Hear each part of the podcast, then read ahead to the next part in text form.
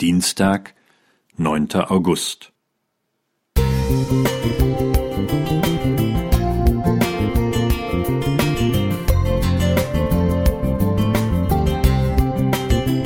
Ein kleiner Lichtblick für den Tag.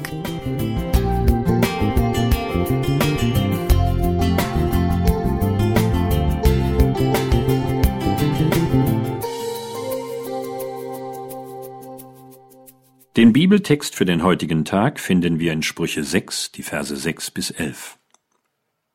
Geh hin zur Ameise, du Fauler. Sieh ihre Wege an und werde weise. Wenn sie auch keinen Fürsten noch Hauptmann noch Herrn hat, so bereitet sie doch ihr Brot im Sommer und sammelt ihre Speise in der Ernte. Wie lange liegst du, Fauler? Wann willst du aufstehen von deinem Schlaf? Ja, schlafe noch ein wenig, schlummere ein wenig, schlage die Hände ineinander ein wenig. Dass du schläfst, so wird dich die Armut übereilen wie ein Räuber und der Mangel wie ein gewappneter Mann. Nichts gegen einen guten Schlaf und nichts gegen eine Phase, wo man so richtig faul sein darf.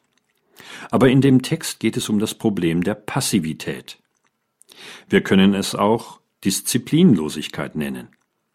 Jemand kann sich nicht aufraffen, an die Arbeit zu gehen oder das Wichtige zu tun, wenn es dran ist.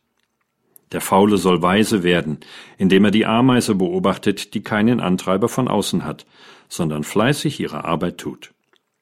Wer ständig von außen motiviert werden muss und nicht selbst begreift, dass Fleiß und Beständigkeit wichtig sind, der sollte sich etwas mehr Sorgen über seine Zukunft machen.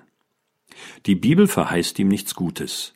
Denn Weisheit besteht nicht darin, viele gute Gedanken zu haben, sondern darin, seine Vorhaben umzusetzen. Heute ist die Gefahr groß, sich mit tausend Dingen oberflächlich zu beschäftigen und der Disziplinlosigkeit die Tür zu öffnen. Es ist bekannt, dass es rund zehntausend Stunden benötigt, damit man in seinen Fähigkeiten und in seiner Fachkenntnis zum Experten wird. Ein Ziel zum Beispiel der Abschluss einer Ausbildung, bringt Lebenserfahrung und damit Weisheit, auch wenn man später eine andere Tätigkeit aufnimmt. Es sollte uns bewusst sein, dass wir nicht nur für unsere Arbeitszeit, sondern vor allem für unsere Lebens- und Berufserfahrung bezahlt werden. Talent zu haben, Interesse für etwas zu haben, von etwas begeistert zu sein, ist schön. Aber immer gehören auch Beständigkeit und Disziplin dazu.